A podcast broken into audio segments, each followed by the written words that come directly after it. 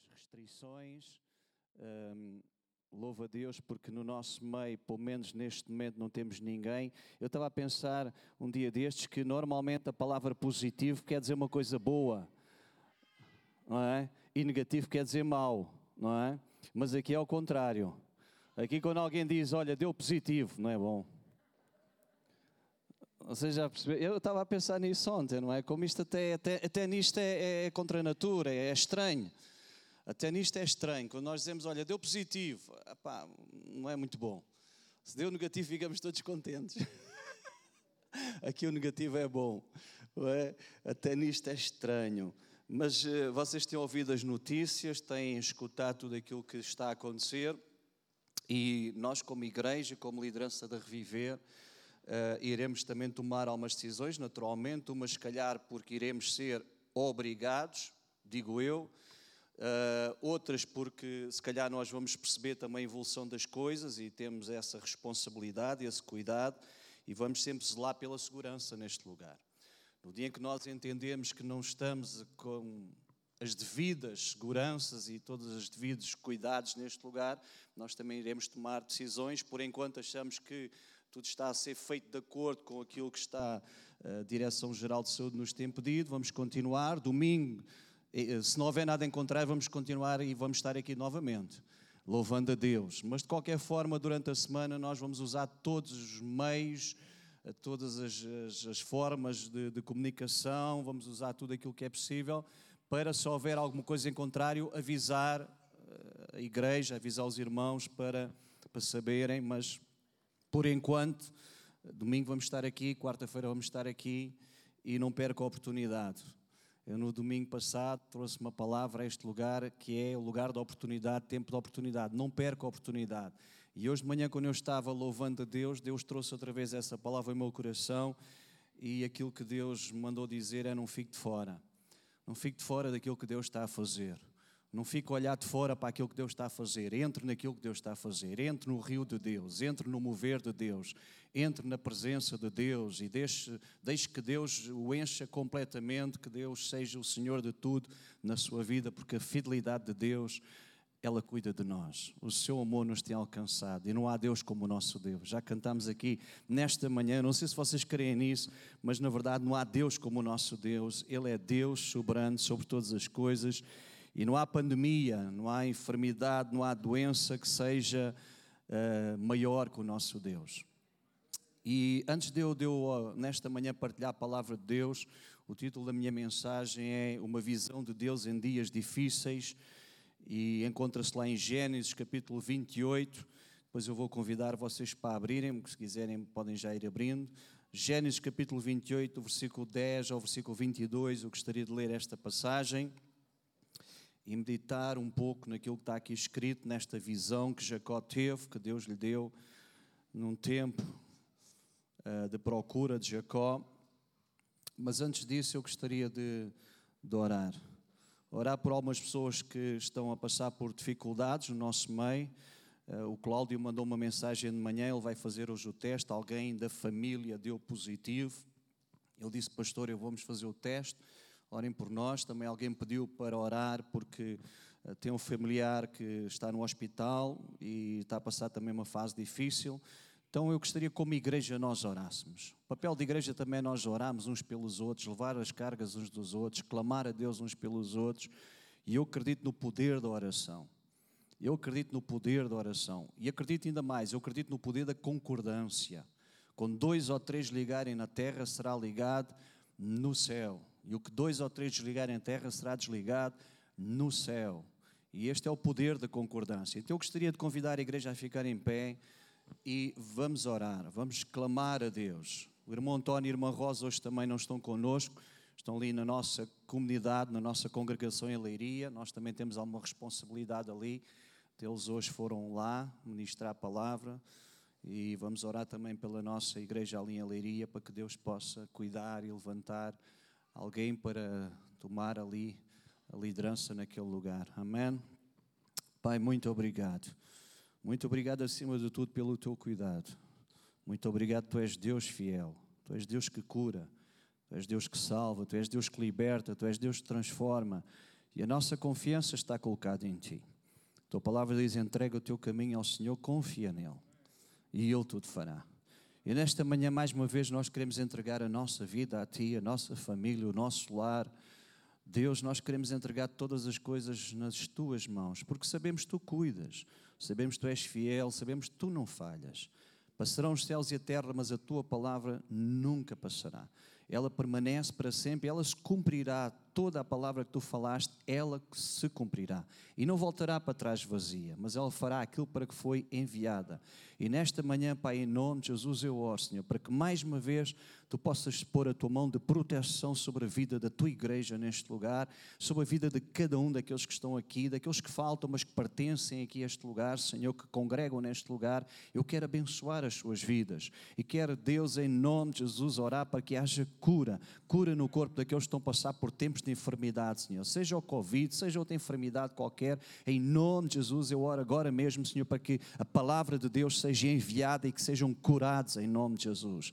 Nos hospitais, nos lares, em nome de Jesus, que agora mesmo haja cura em nome do Senhor Jesus. Pai, oro por proteção, oro por proteção daqueles que estão a viajar neste momento, Senhor, pela Rafaela, pelo Carlos, Senhor, que estão viajando, por todos aqueles que estão viajando, Senhor, eu oro para que tu guardes, protejas, Senhor, e que tu sejas ao sair e que sejas ao entrar, e que sejas, Deus, durante o percurso, em nome de Jesus Cristo, que eles sejam protegidos, Senhor. Como igreja, Pai, nós confiamos na Tua palavra, confiamos no Teu Espírito Santo, que nos guarda, que nos dirige, que é o Consolador, que nos, que, que nos leva a viver cada vez mais a vida que Deus tem para nós, a vida que Tu tens para nós. Deus, muito obrigado, Senhor. Eu quero orar e colocar a vida do Carlos, a vida de todos aqueles que estão a passar por enfermidades nas Tuas mãos. Protege em nome de Jesus. Amém. E toda a igreja concorda e diz: Amém, Amém, Amém, Amém. Glória a Deus. Amém. Vamos ler a palavra de Deus, amados. Diz assim, lá em Gênesis capítulo 28, uma visão de Deus em dias difíceis. Estes não são dias fáceis, mas Deus é fiel e que Deus continua sendo Deus. Aleluia. Diz assim, a partir do versículo 10: Nesse meio tempo, Jacó partiu de Berseba e rumou para Arã. Quando o sol se pôs, chegou a um bom local para acampar e ali passou a noite. Encontrou uma pedra para descansar a cabeça e se deitou para dormir. E enquanto dormia, sonhou com uma escada que ia da terra ao céu e viu os anjos de Deus que subiam e desciam pela escada. No topo da escada estava o Senhor, que lhe disse: Eu sou o Senhor. Eu sou o Senhor o Deus do teu avô Abraão e o Deus do teu pai Isaac, a terra na qual estás deitada te pertence. Eu darei, eu te darei e a teus descendentes. Teus descendentes serão numerosos quanto o pó da terra. Eles se espalharão por todas as direções, leste e oeste, norte e sul, e todas as famílias da terra serão abençoadas por teu intermédio e da tua descendência. Além disso, estarei contigo e te protegerei onde queres que vás. Um dia te trarei de volta a esta terra. Não te deixarei enquanto não tiver terminado de te dar tudo o que prometi. Não te deixarei enquanto não tiver terminado de te dar de tudo o que prometi. Então Jacó acordou e disse: Certamente o Senhor está neste lugar e eu não havia percebido. Contudo, também teve medo e disse: Como é temível este lugar! Não é outro senão a casa de Deus, é a porta para os céus. Na manhã seguinte, Jacó se levantou bem cedo, pegou a pedra na qual havia descansado a cabeça e colocou-a em pé como coluna memorial e derramou azeite de oliva sobre ela. Chamou o lugar de Betel, casa de Deus, embora anteriormente chamasse luz.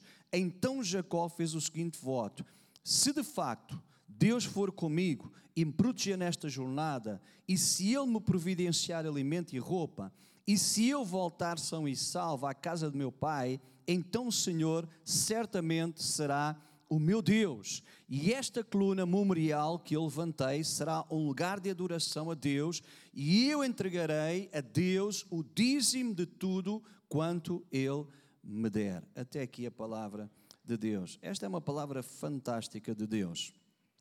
E sabe, a primeira, eu estava a pôr aqui um título, o título que eu pus foi Uma Visão de Deus em Dias Difíceis, mas primeir, o primeiro título que eu pus foi Travesseiro Duro travesseiro duro. Diz aqui que Jacó, na sua viagem, ele ia lá buscar uma esposa e na sua viagem ele parou num lugar que ele achou um lugar agradável, um lugar seguro para descansar e ali diz que ele descansou e encontrou uma pedra para descansar a cabeça e se deitou a dormir. Eu não sei como é convosco, mas eu tenho a minha almofada que, que eu, é a minha almofada. Eu, nas minhas viagens, e viajo bastante, durmo muito em hotéis, e uma das coisas que eu mais estranho é a almofada. A cama também, mas a almofada para mim, apá, não é? Se não for aquela almofada, parece que já a noite já não é tão boa.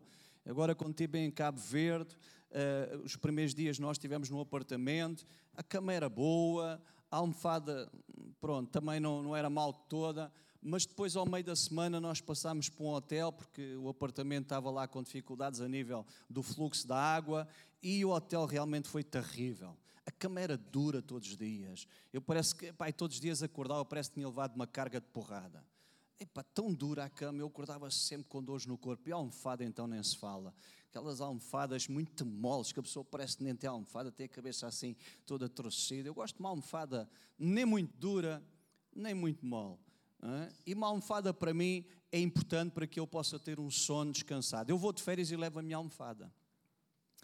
E durante alguns anos, até em viagens, eu levava é, a minha almofada. Mas aquilo é grande, eh, ocupa muito espaço na mala, quase que ocupa a mala toda, então não dá muito para levar a almofada. Mas quando vou de férias, é sempre sagrada. A minha almofada não falha. E sabem, dormir é um dos fatores, ou dos maiores fatores para que nós tenhamos saúde física emocional, intelectual, é? uma boa noite de sono é, é, é, muito importante. E às vezes nós não temos essa noção.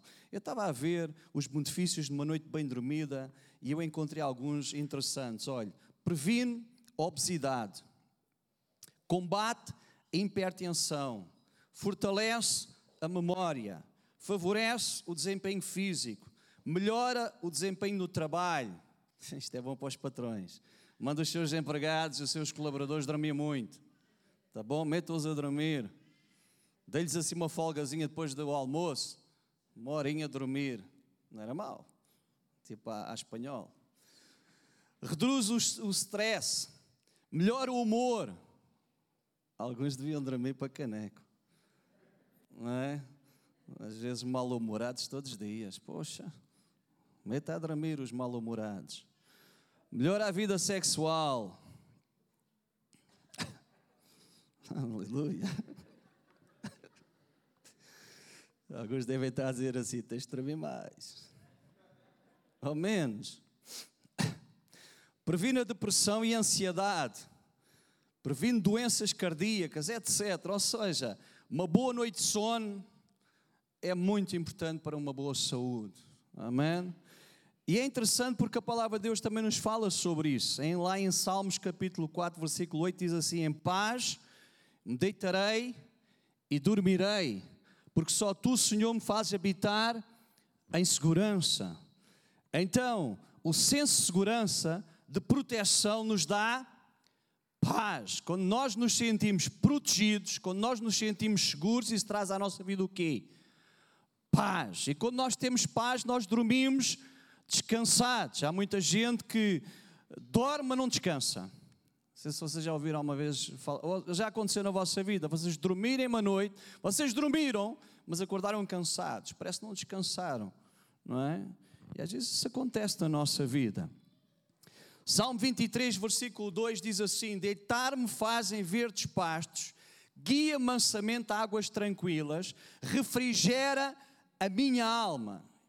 E é interessante que lá no versículo 2, noutra tradução, diz: Ele me faz descansar, Ele me guia em paz a um lugar de descanso. Davi aqui não está a falar de alimento físico ou do suprimento de qualquer outra necessidade material, mas sim de descanso para a alma.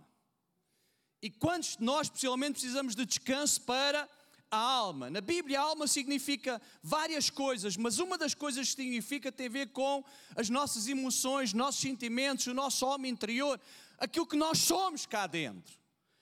E há umas pessoas que precisam de paz na sua alma. Há muita gente que anda à procura de descanso para a sua alma. Há gente que gasta fortunas na procura de algo que traga paz ao seu interior, paz à sua alma. Tem uma aparência de paz, mas o seu interior não há paz. Há um turbilhão de emoções, há um descontrolar de emoções. A gente olha para elas e parece que há uma paz, mas há uma ansiedade, há uma turbulência dentro das pessoas. E nós precisamos que Deus restaure a nossa alma. Lá no Salmo 23, no versículo, 4, no versículo 3 diz: Refrigera a minha alma, guia-me pelas veredas da justiça, por amor do seu nome. Refrigera, restaura a minha alma. E literalmente isto significa que Ele alivia, estimula e anima a minha alma. É Ele quem traz ânimo à minha alma. Vocês lembram-se há uns domingos atrás nós falámos sobre Davi. Quando Davi teve aquele episódio que saiu para a guerra com os seus valentes, com o seu exército, e quando voltou, a cidade onde ele, tinha, onde ele morava tinha sido saqueada. A família tinha sido levada cativa e diz que eles choraram até não poder mais. E diz que Davi fez uma coisa muito interessante: diz que Davi foi à presença de Deus e encontrou em Deus ânimo para a sua alma, para a sua vida. E deixe-me dizer, amados, nós estamos a viver um tempo em que nós precisamos de encontrar na presença de Deus ânimo para a nossa alma, estímulo para a nossa alma, porque quando nós olhamos à nossa volta e ouvimos todas as notícias como nós ouvimos, e vocês ouvem igual a mim, nós parece que não, não, não temos muito ânimo na nossa, isso não traz muito ânimo à nossa alma, pelo contrário. Traz uma preocupação, às vezes, uma ansiedade, uma incerteza: como é que vai ser? Não é? Será que isto agora vai fechar tudo outra vez? Como é que vai ser na economia do país? Como é que vai ser nas empresas? Como é que vai ser na restauração? Como é que vai ser no comércio? Como é que vai ser? Eu quase todos os dias eu falo com pessoas, eu visito empresas quase todos os dias, e isto é, uma, é, é, é um tema constante. Como é que vai ser se o país fecha? Será que nós conseguimos ter outra vez o país fechado? Economicamente isto vai ser, vai ser suportável para a nossa nação? Nós vivemos num tempo, nós precisamos de encontrar em Deus ânimo para a nossa alma, paz para a nossa alma. Que Deus traga isso à nossa vida. Lá em Mateus capítulo 11, versículo 28 ao versículo 30, diz: Vinde a mim todos os que estáis cansados e oprimidos, eu vos aliviarei.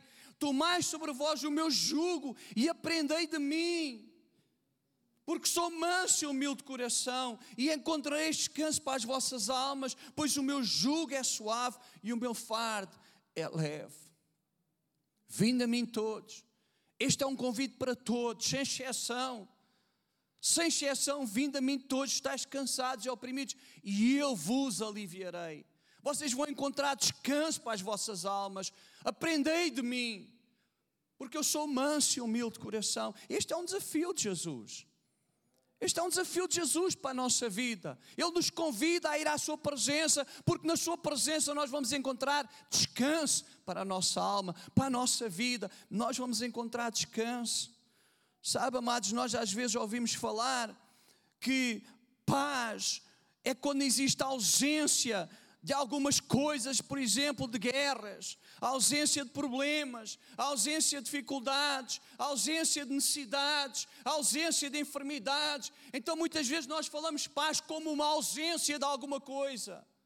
Mas deixe-me dizer nesta manhã que paz não é uma ausência, paz, paz é uma presença. Paz é uma presença. É a presença de Deus na nossa vida que traz paz. Por isso é que a palavra de Deus diz que há uma paz que excede o entendimento. Deus guarda o nosso coração, Deus guarda a nossa vida e traz a nós uma paz que excede o entendimento. Ou seja, é uma paz que nós não conseguimos entender como é que no meio das tribulações, das tempestades, das circunstâncias adversas, nós conseguimos ter paz. Como é que no meio de uma tempestade Jesus consegue estar a dormir num barco? Eu não sei se conseguiria dormir no meio de uma tempestade. Eu não sei se vocês conseguiriam dormir no meio de uma tempestade. Possivelmente nós iríamos estar preocupados, aflitos, com tudo aquilo que estava a acontecer à nossa volta. Mas diz que Jesus ele estava dormindo no meio da tempestade. Sabe porquê? Porque ele é paz. Porque ele sabia, ele sabia que iam passar para outra banda, porque ele tinha paz no seu coração. Então, amados, a verdadeira paz não é a ausência de algo, a verdadeira paz é a presença de alguém, de Jesus. Ele é o príncipe da paz. Cristo é a nossa paz. Amém. Ele é paz, é a nossa paz e descanso no meio de qualquer circunstância. Ele é a nossa paz no meio de qualquer noite sombria, no, no meio de qualquer situação, ainda que possa ser uma situação difícil e dura. Ele é a nossa paz. E ontem à noite, quando estava a, a preparar a minha mensagem, Deus levou-me até. Eu não tinha esta parte aqui na mensagem, mas Deus trouxe até isso ao meu coração.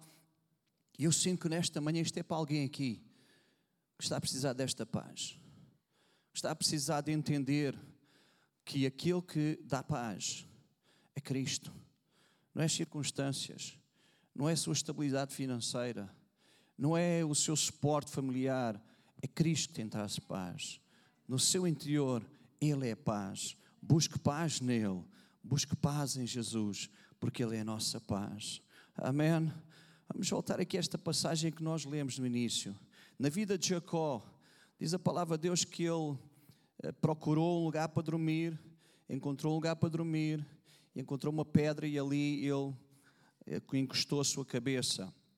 E ainda que possa parecer uma coisa estranha, ou, ou que possa parecer que Jacó teve uma noite, se calhar, em que uh, a travesseira era dura, não foi se calhar uma noite muito confortável, digo eu, não sei, mas especialmente não foi uma noite muito confortável mas eh, uma noite de aparente mau sono se tornou uma noite de revelação tremenda. Sabe, e, e, e eu gostaria de ler novamente o sonho que Jacó teve. Vamos voltar aqui atrás e vamos ler outra vez este sonho. Enquanto dormia, sonhou com uma escada que ia da terra ao céu e viu os anjos de Deus que subiam e desciam pela escada.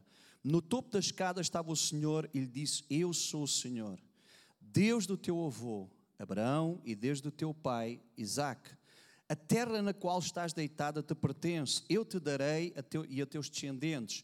Teus descendentes serão tão numerosos quanto o pó da terra. Eles se espalharão por todas as direções leste, oeste, norte e sul, e todas as famílias da terra serão abençoadas por teu intermédio e da tua descendência. Além disso, estarei contigo e te protegerei aonde quer que vás. Um dia te trarei de volta a esta terra. Não te deixarei enquanto não tiver terminado de te dar tudo o que prometi. Então Jacó acordou. Este é um sonho fantástico. Eu não sei se quantos de vocês gostariam de ter este sonho. Aqui alguém gostaria de sonhar isto? Se sonhar, eu acho que era uma coisa incrível, não é? Vocês terem um sonho em que viam uma escada, os anjos do Senhor a descer e a subir, e de repente Deus começar a falar com vocês, dizendo: Olha, oh Eva, eu sou o teu Deus, eu vou cuidar de ti. Eu vou te dar tudo aquilo que eu prometi. Ainda não, ainda não recebeste tudo aquilo, mas eu vou dar tudo aquilo que eu prometi. E não vou deixar que nada daquilo que eu te prometi possa uh, não vir à tua vida. Eu vou cuidar de ti. Esta terra te pertence. Era uma coisa fantástica nós termos este sonho. Amém? E este é um sonho que para mim me traz algumas, algumas lições. E eu gostaria nesta manhã, pelo menos, partilhar esta primeira convosco. Por vezes, é em momentos duros da nossa vida que temos as maiores revelações de Deus. Por vezes, é nos momentos mais difíceis que nós estamos a viver que nós temos as maiores revelações de Deus na nossa vida. Apesar do travesseiro ser duro, ele não deixou de sonhar e ter uma revelação tremenda de Deus. Sabe, às vezes nós precisamos deitar a nossa cabeça num lugar duro ou passar por uma dificuldade para ter uma revelação de quem Deus é. Às vezes nós precisamos disso na nossa vida. Às vezes parece que quando as coisas eh, vão, vai tudo bem, nós às vezes parece que não temos aquela, aquela revelação, não temos aquela intensidade com Deus, não temos aquele, aquela fome de Deus, aquela, aquele sentido de, de dependência de Deus e de pertença. Parece que tudo vai bem. A gente não precisa muito. Precisamos muito ler a palavra, não precisamos de orar muito, não precisamos de buscar muito ao Senhor. Então tudo vai bem. Para que é que a gente precisa buscar ao Senhor? É uma realidade, isto é, é, é uma verdade lá para Alice, não é? Vocês leem isso na história da igreja. A igreja, quanto mais, cresceu, quando mais cresceu, foi em alturas de perseguição. É incrível. A igreja a nível mundial, onde mais cresce, é nas nações onde há perseguição. Se vocês estudarem um bocado sobre a igreja perseguida, é nas nações onde há mais perseguição. A igreja antes dos apóstolos começou a crescer quando foi espalhada, quando foi perseguida. E por vezes, quando nós passamos por tempos mais difíceis, parece que é os tempos em que nós mais buscamos ao Senhor e maiores revelações temos de Deus. E às vezes isso acontece, amado, na nossa vida. Lá em Jó, capítulo 45, versículo 5, versículo 2 e 5, diz uma coisa muito interessante. Jó diz assim: Agora sei que podes fazer todas as coisas e nenhum dos teus planos pode ser impedido. Antes eu só te conhecia de ouvir falar, mas agora te vi com os meus próprios olhos. Sabe, hum, a palavra de Deus diz lá no capítulo 42 eh, de Jó que eu te conhecia de ouvir falar, mas agora os meus olhos te veem. Isto não significa que Jó não via e passou a ver. Jó via. Não significa isso. Aquilo que significa é que Jó tinha um entendimento de Deus que mudou com o tempo, por aquilo que ele passou. Por todos aqueles perto de nove meses, por toda aquela situação que Jó viveu, o entendimento que ele tinha de Deus mudou. O entendimento que ele tinha antes já não era o entendimento que ele tinha agora. O novo entendimento da grandeza de Deus e da intimidade de Deus, ou com Deus, mudou na vida de Jó. Por isso é que Jó diz assim: Olha, eu agora entendo que nada te é impossível. Eu agora consigo perceber que tu és grande, tu és muito mais do que eu pensava. Eu, há um tempo atrás, há nove meses atrás, eu conhecia-te, Deus, mas agora eu conheço-te ainda mais. Eu agora, quando olho para ti, eu entendo que tu és grande, nada te é impossível, nenhum dos teus desígnios pode ser impedido. Agindo Deus, quem vai impedir? Eu agora vejo isso, eu agora tenho esse entendimento, eu agora tenho essa percepção, eu agora entendo isso, essa tua grandeza. Possivelmente Jó servia a Deus na sua fidelidade. Se nós formos lá ao início do livro de Jó, nós vemos que Jó era um homem temente a Deus. Era um homem que servia a Deus na sua fidelidade. Sempre que alguma coisa acontecia, Jó, ele temia a Deus, ele fazia um sacrifício, ele pedia perdão, era um homem temente a Deus. Era um homem que servia a Deus na sua fidelidade, mas possivelmente era um homem que não conhecia a Deus com tanta intimidade como nós lemos lá no capítulo 42. Ou seja, toda aquela situação que Jó passou fez com que Jó chegasse lá ao capítulo 42 e dissesse assim: Eu agora não somente conheço de ouvir falar, mas agora eu conheço-te intimamente. Os meus olhos te veem e conhecem a grandeza Amém? Sabe, amados, nós podemos ser fiéis sem ser íntimos. Nós podemos servir a Deus com fidelidade e não ter intimidade. Nós podemos servir a Deus todos os domingos neste lugar, com fidelidade. Chegamos a horas, fazemos o nosso melhor, damos o nosso máximo, damos o nosso melhor, fazemos as coisas com toda a excelência, mas isso não representa que nós conhecemos a Deus na intimidade. E deixe-me dizer nesta manhã aquilo que eu creio todo o meu coração. Aquilo que vai trazer o mover de Deus a este lugar. Mais do que fidelidade, é intimidade. E quando nós temos intimidade, nós somos fiéis. Quando nós conhecemos a Deus na intimidade, aquilo que nós mais queremos é agradar-lhe e fazer com excelência aquilo que nós fazemos para Ele, acima de todas as coisas. Amém. Então, amados, eu oro para que os tempos que nós estamos a viver, que não são tempos fáceis, nos leve da fidelidade à intimidade, nos leve da, daquilo que nós queremos fazer com excelência para uma relação com Deus de profundidade. Porque isso é que vai trazer à nossa vida a paz, a segurança no meio das dificuldades. Sabe, Jacó teve esta visão e entendeu a fidelidade, a grandeza de Deus no meio desta situação difícil e dura que ele estava a viver. Amém?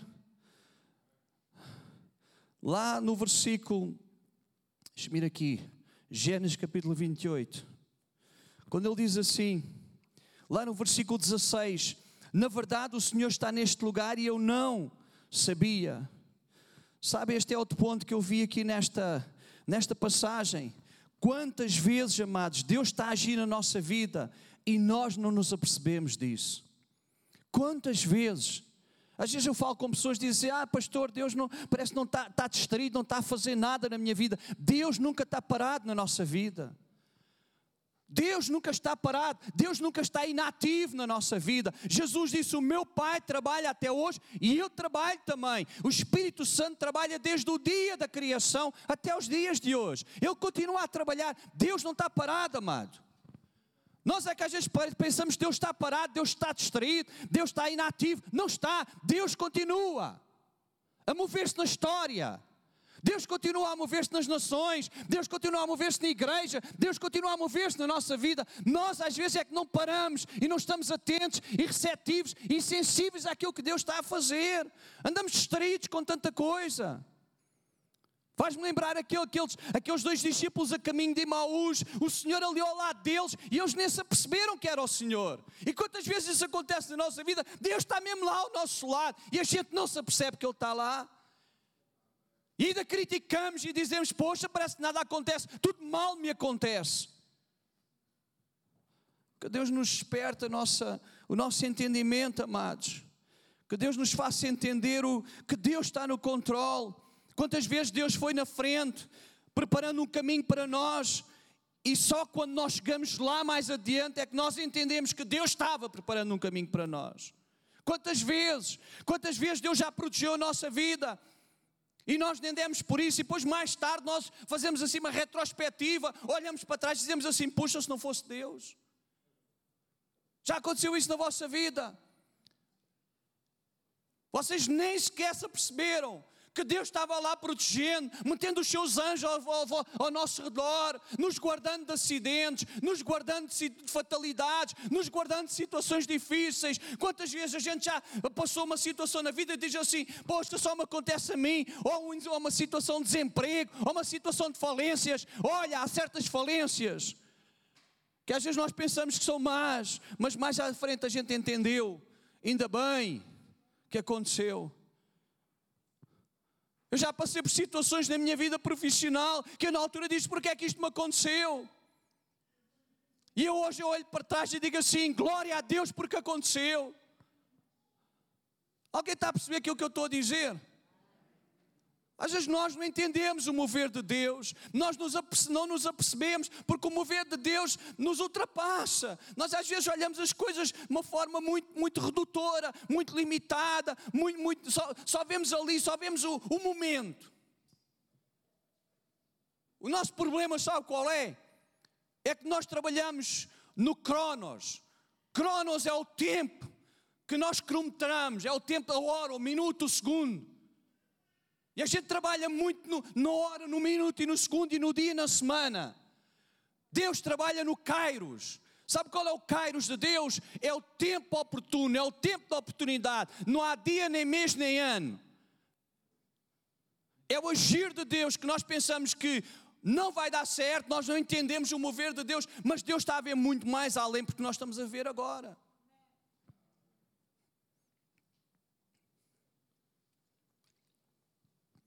Amados, que Deus desperte o nosso entendimento. Eu vou ler um versículo, ou alguns versículos só para vocês. Lá em Gênesis, vocês conhecem esta passagem, quando José foi vendido para o Egito e depois mais tarde lá, ele tornou-se governador do Egito e ele revela-se aos seus irmãos, diz assim: José disse a seus irmãos: Eu sou José. Meu pai ainda está mesmo vivo. Mas seus irmãos não conseguiam dizer uma única palavra e ficaram mudos, pois não conseguiam acreditar no que estavam vendo e ouvindo. E José pediu a seus irmãos: cheguem mais perto de mim. E eles se aproximaram. E José disse: Eu sou José, o irmão que vocês venderam para o Egito. Não fiquem tristes, nem se culpem por me terem vendido. Agora ouça que José diz: Deus estava por trás de todos os acontecimentos. Deus está por trás de todos os acontecimentos. Deus é Deus. Deus ainda não perdeu o controle. Deus ainda não perdeu o controle. Deus ainda não perdeu. Ele continua no controle de todas as coisas. Ele continua sendo Deus. Ele continua assentado no trono. Ele reina sobre todas as coisas. Ele é o Senhor de tudo. Ele me enviou para cá antes de vocês para salvar as vossas vidas. Olha, amado, se calhar só um dia no céu é que a gente vai perceber que a nossa vida foi salva muitas vezes. Só um dia, se calhar, não sei se isso acontecerá, não sei como é que será lá, o que é que nós vamos ver ou deixar de ver, não sei, mas se calhar um dia a gente vai entender que o Senhor nos salvou muitas vezes, que o Senhor nos poupou muitas vezes, que o Senhor nos guardou muitas vezes, que o Senhor foi conosco muitas vezes e a gente nem deu por isso, nem sequer, nem sequer a gente disse, Senhor, muito obrigado. Eu espero que todos os dias, quando você chegar ao final do dia e deitar lá a sua cabeça na sua almofada preferida, você diga assim: Senhor, obrigado por este dia, obrigado pela tua proteção, obrigado que tu cuidaste de mim, obrigado, Senhor, pelo pão que tu me puseste sobre a mesa, obrigado pelas mantas quentes que eu tenho para dormir, Obrigado, Senhor, por tudo o lar que eu tenho. Obrigado pelo emprego que eu tenho. Obrigado pelo negócio que eu tenho. Obrigado pela família que eu tenho. Obrigado, Senhor. Obrigado, obrigado, obrigado. Todos os dias, ao deitar a sua cabeça, lembre-se que o Senhor protegeu, que o Senhor esteve consigo, que o Senhor esteve na sua vida. Já faz dois anos que há fome na terra e, vai, e ela vai continuar por mais cinco. Neste tempo não haverá plantio nem colheita. Deus me enviou antes de vocês para preparar o caminho e garantir que um remanescente ficasse na terra para salvar a vida de vocês por meio de um grande ato de livramento. Portanto, entendam que não foram vocês que me mandaram para cá, mas o próprio Deus. Ele o fez para que eu me tornasse praticamente um pai para o Faraó. O rei do Egito deixou até os seus assuntos pessoais aos meus cuidados e me fez governar sobre o país inteiro. Foi ele quem me enviou adiante. Não foram vocês. Vocês pensam que foram vocês que fizeram. Não, foi Deus quem fez. E às vezes a gente pensa que somos nós que controlamos todas as coisas. amado, você já percebeu que você tem muito pouco controle sobre muito pouca coisa? Já percebeu isso? A gente às vezes pensamos que controlamos. Controlamos nada, de repente dá-nos um badagai e já acabou. Então ouvimos a notícia agora de mais um, um desportista, não é? O homem cheio de saúde, estava tudo bem, não é? E acabou por falecer, caiu inanimado uh, num campo. De repente isto muda. Quem é que pensava que há um ano atrás nós chegaríamos a, este, este, esta altura do ano, passados já tantos meses e possivelmente iremos entrar num novo confinamento? Quem, quem, quem pensava nisto? Quem pensava? A gente pensa que controla, a gente, oh, amados, nós temos muito pouco controle sobre as coisas, muito pouco controle. Nós possamos entender esta realidade. É Deus, é Deus, e que nós possamos colocar a nossa vida nas mãos dEle em todo o tempo. E para terminar, amados, eu gostaria que alguém pudesse subir e me ajudar. Amém. Para terminar, só recapitulando, por vezes é momentos duros da nossa vida que temos as maiores revelações de Deus. Quantas vezes Deus está a agir na nossa vida e nós não, não nos apercebemos? E por último, a revelação da Sua presença foi aquilo que Jacó teve, deve levar à adoração, independentemente das circunstâncias. Diz aqui que ele levantou com a pedra, é? com aquela pedra que tinha feito a almofada, travesseia, levantou um altar a Deus e adorou a Deus. E ele disse: Se o Senhor for comigo, se o Senhor me guardar, se o Senhor estiver na minha vida, se o Senhor me, me ajudar a alcançar os objetivos, eu vou servi-lo e Ele será o meu Deus. Então, amado, diz que ele adorou ao Senhor, ele levantou um altar, de adoração e aquela pedra dura tornou-se um altar de adoração. E eu oro para que nós possamos fazer das pedras duras da nossa vida, das almofadas duras, das noites mal dormidas, das situações difíceis, nós possamos fazer também altares de adoração a Deus. Que nós possamos ser adoradores independentemente das circunstâncias, dos momentos. Ouça, adoração não nasce de uma circunstância ou emoção, mas sim de uma identidade e da revelação de quem Deus é. Nós adoramos não porque a vida nos corre bem. Nós adoramos não porque nos sentimos motivados a adorar. Nós adoramos por quem nós somos nele. Por quem ele é em nós. É isso que nos leva a adorar. Por isso é que a palavra de Deus diz que Deus procura adoradores que o adorem em espírito e em verdade. Não diz lá pelas circunstâncias. Jesus diz mais: olha, nem, nem vai ser aqui, nem naquele monte que nós vamos adorar. Não é o lugar que vai fazer a adoração. Não é tu teres água vai fazer a adoração. Não é tu teres todas as necessidades supridas que vai fazer de ti um adorador. Mas é sim a consciência de quem tu és em Cristo Jesus e de quem Deus é em ti. Isso é que vai fazer de nós adoradores, porque nós adoramos independentemente das circunstâncias e dos momentos. Amém? Diz aqui que então se levantou Jacó de madrugada, tomou a pedra que tinha posto por travesseiro, erigiu-a numa coluna e derramou azeite em cima dela e chamou aquele lugar Betel, casa de Deus. Amados, ouça, louvar a Deus nos dias bons vai nos dar estrutura para louvar a Deus nos dias difíceis. Aproveite os dias bons. Aproveite os dias bons para buscar a Deus, para firmar-se em Deus, para, para, para, para louvá-lo, para fazer da sua vida um, um lugar de adoração a Deus. Porque quando vierem os dias maus, e eles virão, é isso que vai estruturar a sua vida. Amém? Não, não, não pense que você vai fazer as coisas quando vierem os dias maus. Se você não fizer nos bons, dificilmente vai fazer nos maus. Deus nos possa fazer entender isso, amados. Servir a Deus nos dias bons, nos dias oportunos, dá-nos estrutura para o servir em todos os dias. Transforma a tua luta, a tua dificuldade, a tua fraqueza num desafio de adoração a Deus. Desafia-te a ti mesmo nos momentos de luta, dificuldade, a seres um adorador. Desafia-te, ser um adorador. Jacó teve um sonho que qualquer um de nós queria ter. Deus dizendo: Olha, eu sou o teu Deus, Magalhães. Eu vou cuidar da tua vida, eu vou cuidar da tua família.